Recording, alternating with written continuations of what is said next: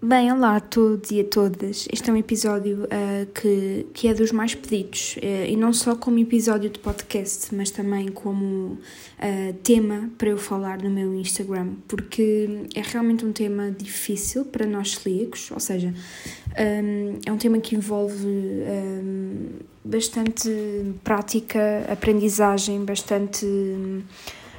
como é que eu ia dizer? Organização como podem ver pelo título, vou falar sobre um, viajar sem o glúten, que para muita gente é um bicho de sete cabeças e eu vou tentar aqui uh, exemplificar ou uh, desmistificar aqui um bocadinho essa, essa parte de, ok, podemos viajar sem o glúten, é possível e um, pode ser mais difícil, podemos ter de nos organizarmos mais, podemos ter de levar outro tipo de coisas que não estávamos acostumados, mas uh, vale a pena e para viajar acho que vale sempre a pena este esforço e não é assim um bicho de sete cabeças tão grande como vocês uh, vão ver.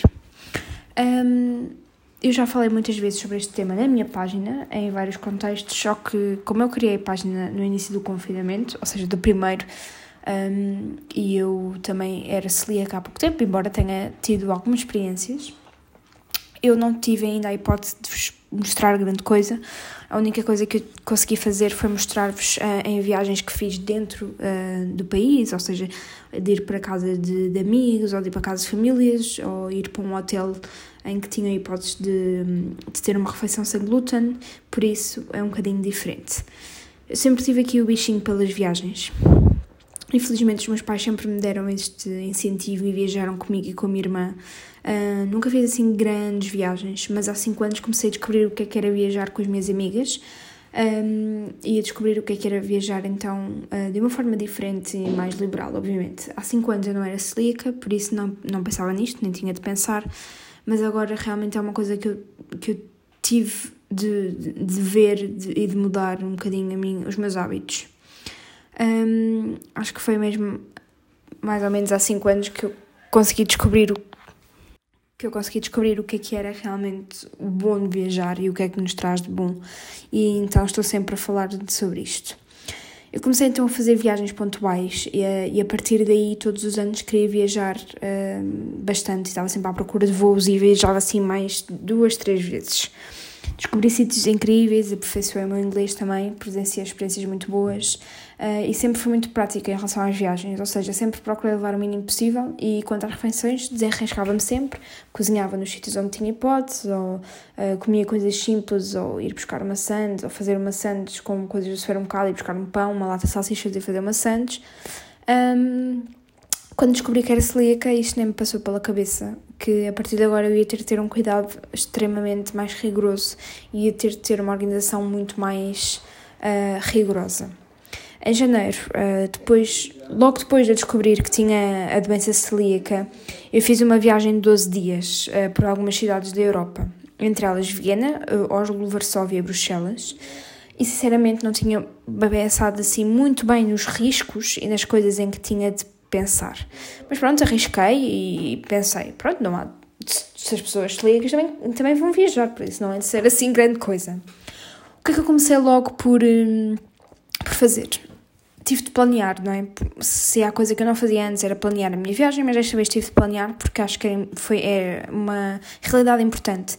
Um, eu comecei a ler muitos blogs, leio sempre blogs antes de ir para cada cidade por, para ver o que é que o que é que eu quero conhecer, o que é que é, as pessoas acham giro, gosto também de ver sítios diferentes daqueles que são os habituais pontos turísticos e comecei a perceber que podia procurar associações de celíacos dos outros, dos outros países para onde ia. Isso ajudou-me.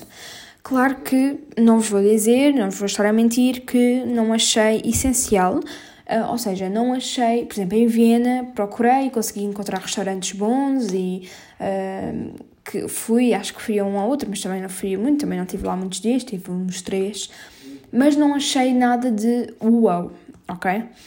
O que eu fiz mais foi mesmo organizar-me de, ok, o que é que eu posso levar daqui para me facilitar, facilitar, desculpa, e também para não gastar assim tanto dinheiro.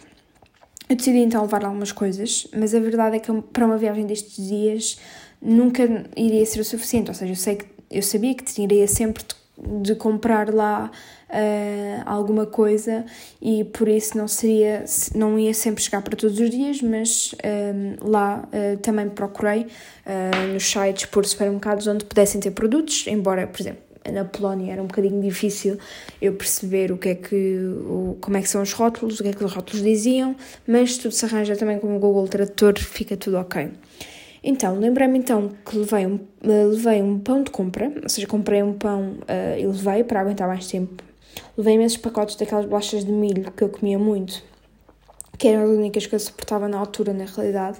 Levei um pacote de esparguete uh, e, na realidade, pouco mais. Um, antes da viagem decidi ler então os blogs, os artigos uh, e enviei mesmo um e-mail. Há bocado falei sobre associações e não expliquei que enviei mesmo um e-mail para cada associação. Só tive resposta de duas, penso eu, e uma delas não me disse grande coisa, vou ser sincera. Uh, eu optei sempre por fazer refeições em casa. Nós alugámos casas em todos os sítios. Foi, alugámos um Airbnb, por isso tínhamos tudo para cozinhar, então também era mais fácil. Um, acho que consegui pelo menos ter algum cuidado com, com a situação da contaminação e pelo menos ter refeições boas que me uh, conchegassem, por exemplo, uh, comia almoço em casa e depois não tínhamos fome já mais tarde, e depois não tínhamos fome para eu não ter de parar em algum sítio e pensar, ok, o que é que eu vou comer? Não há nada para eu comer. Um, Lembro-me que adorei o hambúrguer do McDonald's em Viena, é muito melhor que o de Portugal, mas eu também não gosto de Portugal, pronto, aqui de Lisboa, mas eu também não gosto do, aqui do McDonald's de Portugal, porque parece muito plástico e o de Viena eu lembro-me que era delicioso, era tipo com umas sementes, era muito, muito melhor. E lembro-me que a Ângela pediu uma pizza numa cadeia bastante conhecida de lá e veio uma pizza, uh, pediu uma pizza sem glúten e era bastante boa. Em Ângela há muitos celíacos, uh, muitas pessoas que não comem glúten. Uh, de resto, Uh, tive uma refeição uh, no restaurante em Varsóvia, onde havia um menu só com coisas sem glúten e isso, claro, que me encheu um bocadinho a alma e eu adorei, até sobremesa tinha e eu até já partilhei no, no Instagram há algum tempo. Um, depois deste episódio eu posso voltar a, a partilhar.